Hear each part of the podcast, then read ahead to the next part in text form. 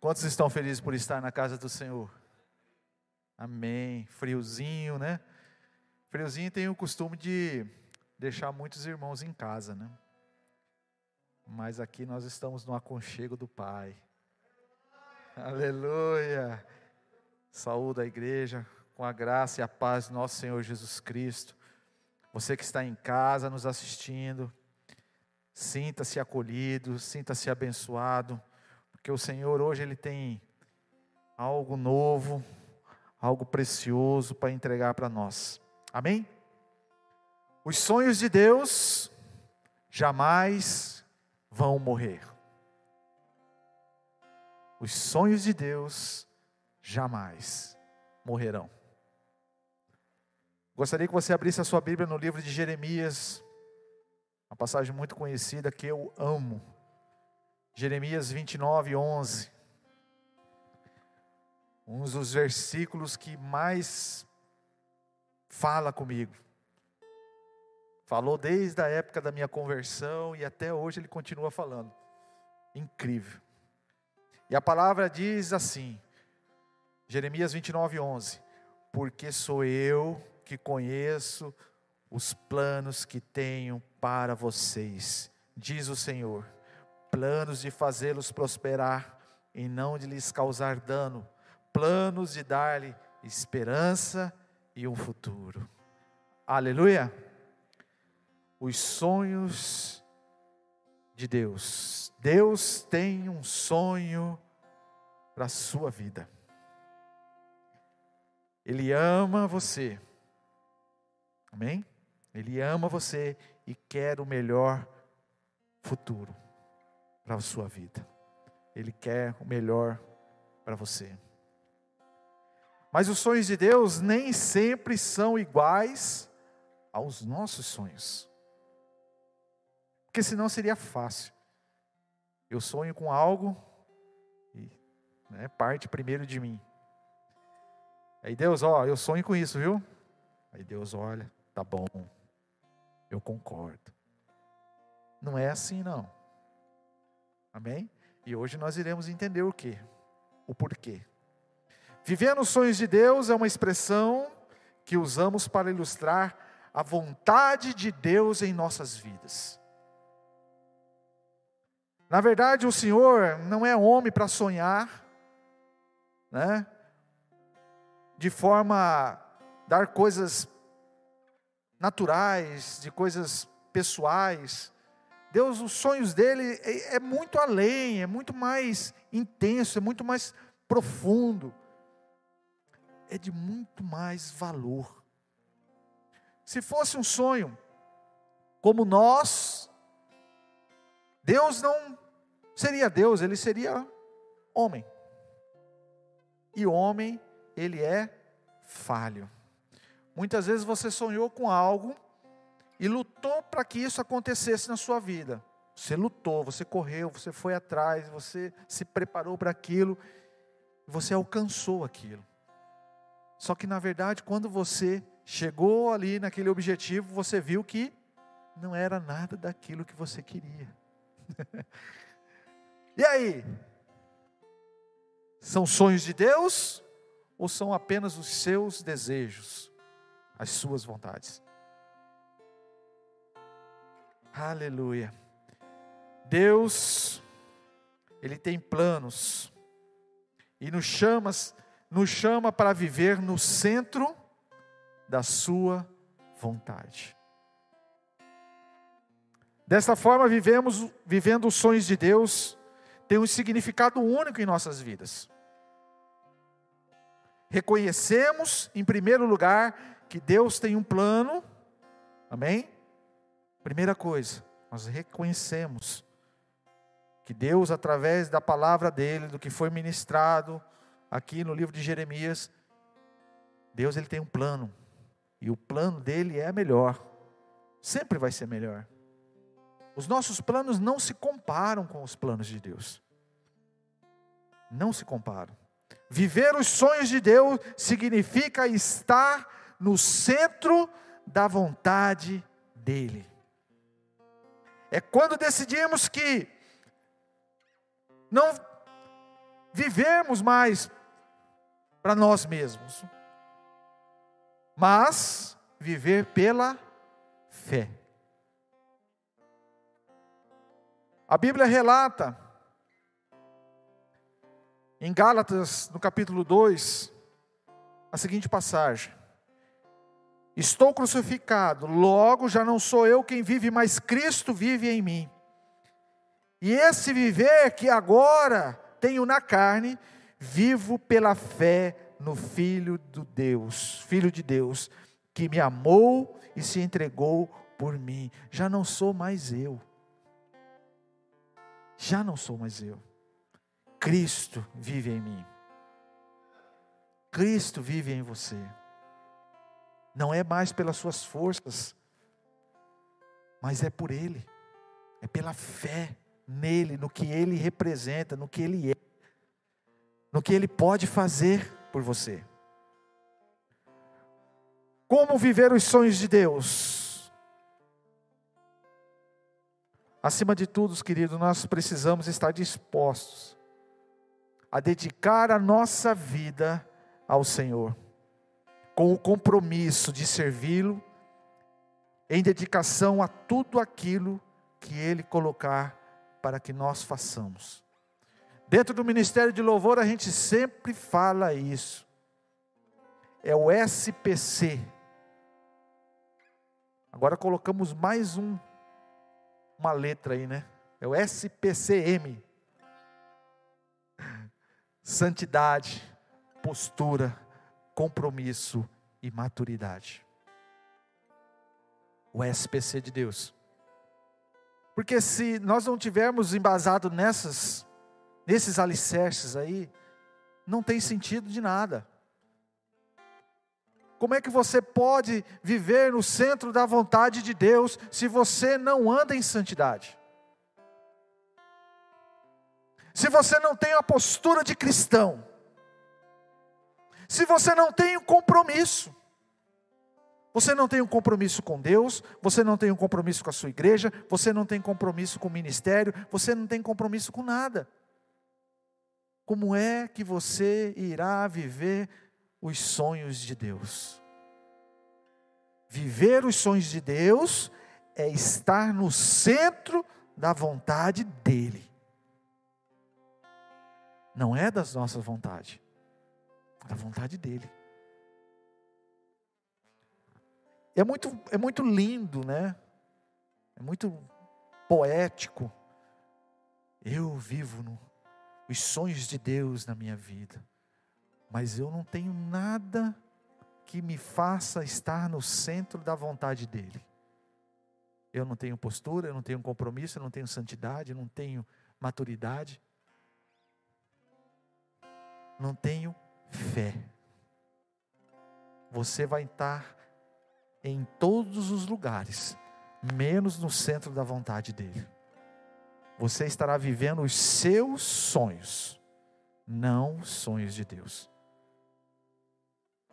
É duro, mas é importante que nós venhamos entender.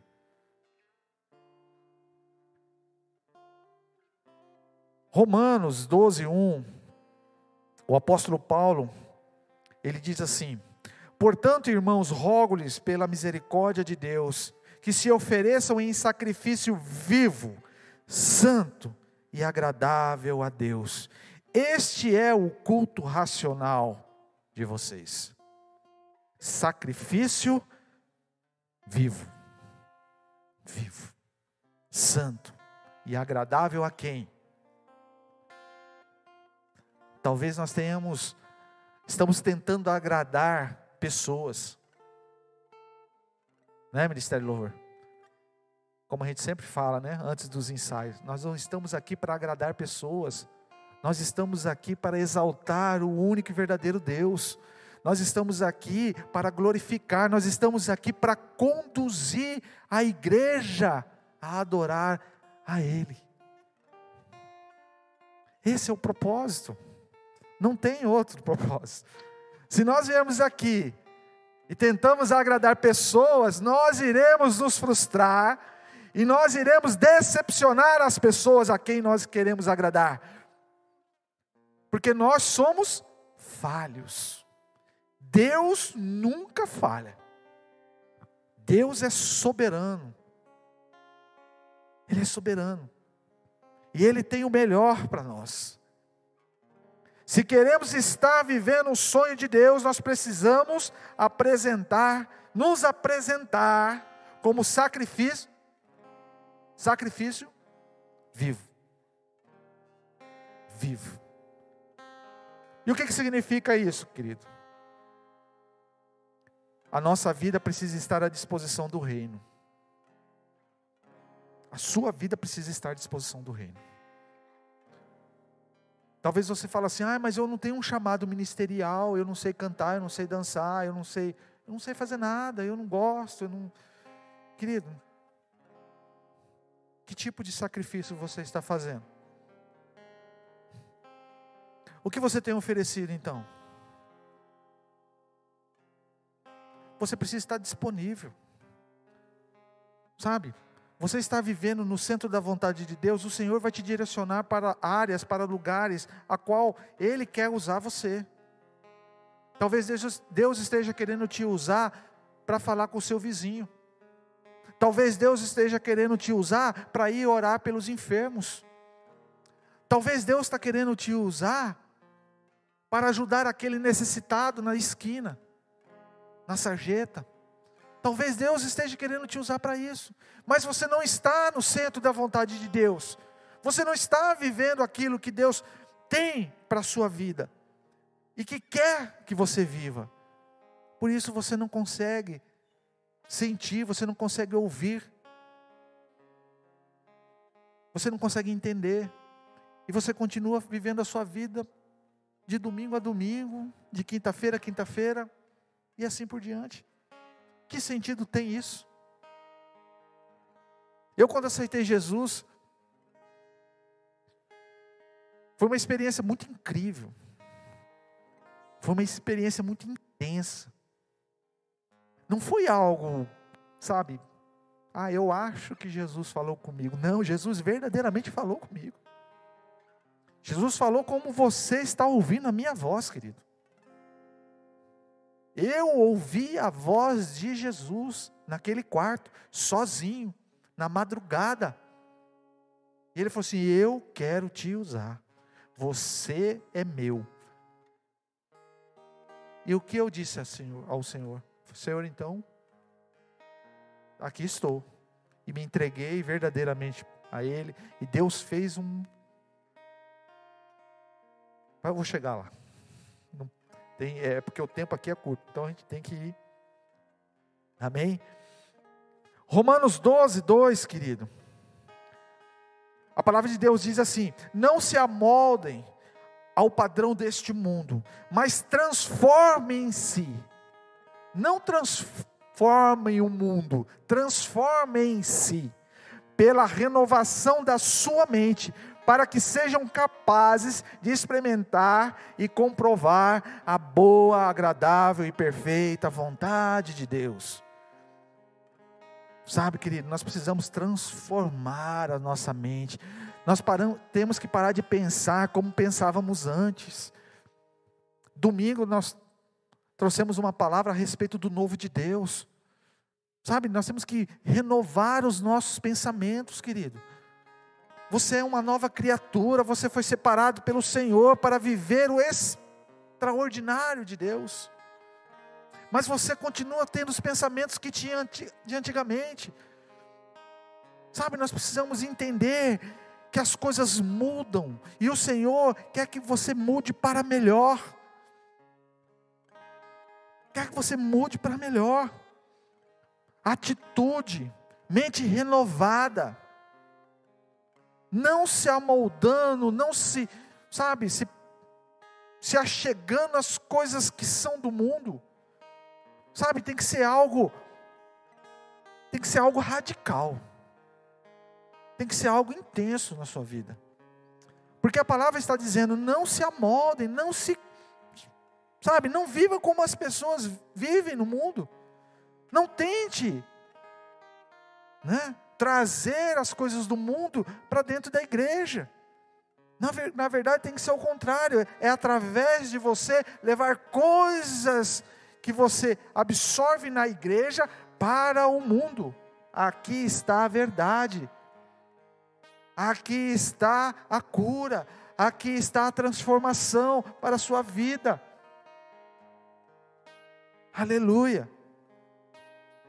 Mente renovada. Nossa forma de pensar, queridos, precisa ser transformada pelo conhecimento do Evangelho. Quando nós temos conhecimento no Evangelho, Pastor Raimundo, as nossas atitudes mudam, os nossos pensamentos mudam, porque nós temos conhecimento do que está, do que está, do que está sendo dito no Evangelho, do que está escrito no Evangelho. Mas se nós não temos esse interesse, se nós não temos essa, essa busca de saber o que significa, como é que nós podemos fazer com que Deus se agrade das nossas atitudes? Porque a nossa mente está cauterizada das coisas que lá de trás, do passado. Eis que fiz tudo novo. Com a renovação da nossa mente, nós nos, torna, nos tornamos sensíveis o bastante para provar e entender aquilo que estamos buscando. E de fato, essa é a vontade de Deus. Quando experimentamos esta boa e agradável, perfeita vontade de Deus, estamos vivendo os sonhos de Deus. Ok? Estamos vivendo os sonhos de Deus.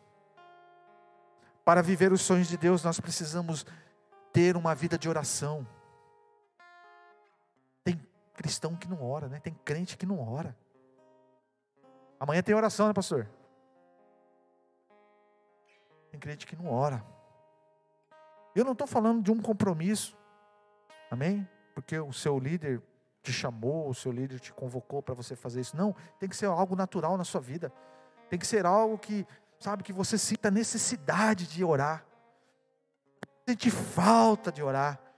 Isso tem que ser constante, como uma comida, como uma bebida. É a mesma coisa a oração. Ela tem que ser diária na sua vida. Diária. Precisamos dedicar a nossa vida ao Evangelho, querido. Nós estamos em busca de muitos conceitos, de muitas doutrinas, de muitos ensinamentos humanos, de livros de autoajuda, daquilo, sabe, querido? O Evangelho, ele supre todas as coisas. Vá por Evangelho. Vá para a leitura da palavra. As outras coisas são complementares. E existe uma, uma, uma onda, né? Que está substituindo o Evangelho por essas teorias, por essas né, ministrações. É bênção, ministrações, é, é bênção, mas ela não substitui o Evangelho, ela não substitui a, a essência da palavra. Não substitui, nunca vai substituir. Porque se você tem um conhecimento da palavra, se você vive o Evangelho, o Evangelho é presente na sua vida, querido, as outras coisas vão ser só complementares. Leitura da Bíblia ajuda a viver os sonhos de Deus. E o mais importante, querido, é viva em comunhão com os outros irmãos. Porque não adianta nada Nada do que está sendo dito aqui. Viver os sonhos de Deus é viver no centro da vontade dEle. Se você não tem comunhão com o seu irmão, se você é uma pessoa que não suporta o seu irmão, eu escutei uma ministração numa música, que a cantora, no momento de ministração, né, parecia que era um show, não, não sei o que, que era. E ela diz assim: Espírito Santo, gere Cristo em mim. Eu falei, ei, gere Cristo em mim. Eu falei, meu Deus, como é profundo. Sabe, nós precisamos ter as atitudes de Cristo. Nós precisamos realmente que Cristo aqui fale ao nosso coração. Sabe, muitas vezes você é, é insultado, muitas vezes as pessoas vêm e te apontam o dedo, muitas vezes as pessoas pisam no seu pé. E qual tem sido a sua atitude? A minha atitude tem sido assim: eu vou responder na mesma moeda. Sendo que Cristo diz: não, ame, dê a outra face, peça perdão, perdoa, tente reconciliar. É mais fácil você trazer e ganhar esse irmão do que você partir para a ignorância, partir para que as coisas do mundo nos ensina. O mundo nos ensina a retribuir na mesma moeda. Não vai ficar barato não. Crente falando isso. Crente agindo assim. Sabe, tenha comunhão com o seu irmão. Se o seu irmão te ofendeu, vá até ele e peça perdão. E se ele vier até você, perdoe. Perdoe. Tenha a atitude de Cristo.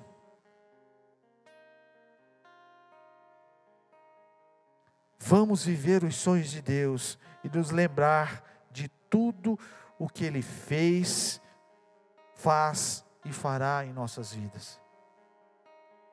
Lembre-se, querido, como estava a sua vida há um ano atrás como estava a sua vida há cinco anos atrás, há dez anos atrás, como estava a sua vida há vinte anos atrás. Isso eu me lembro, porque faz vinte anos que eu aceitei o Senhor Jesus. E eu sei como a minha vida era há 20 anos atrás. Deus mudou radicalmente, queridos, a minha vida. Deus quer mudar radicalmente a sua vida. Deus não quer mudar somente algo, alguma área específica lá na sua vida. Deus ele quer mudar radicalmente. Nem que para isso ele abale as estruturas. Mas você tem que permitir isso. Você tem que deixar ele fazer isso. Deus quer ressuscitar os sonhos na sua vida. Ele quer ressuscitar os sonhos. Deus quer cuidar de você. E Ele sabe cuidar mais do que os teus pais. Você sabia disso? Deus ele cuida, sabe cuidar de você mais do que os seus pais, porque os seus pais são falhos, são homens. Deus, ele Ele quer cuidar de você de uma forma tão poderosa, querido, que nada e nem ninguém irá conseguir fazer ou deixar algum mal te acontecer. Jamais. Ele vai te pegar, ele vai te cuidar, ele vai te colocar debaixo das asas. Ele vai dizer coisas que você jamais imaginou em escutar. Querido, vamos viver os sonhos de Deus. Eu pedi para que o ministério preparasse uma canção. E tem muito a ver com os, os dias a qual nós temos vivido. Amém?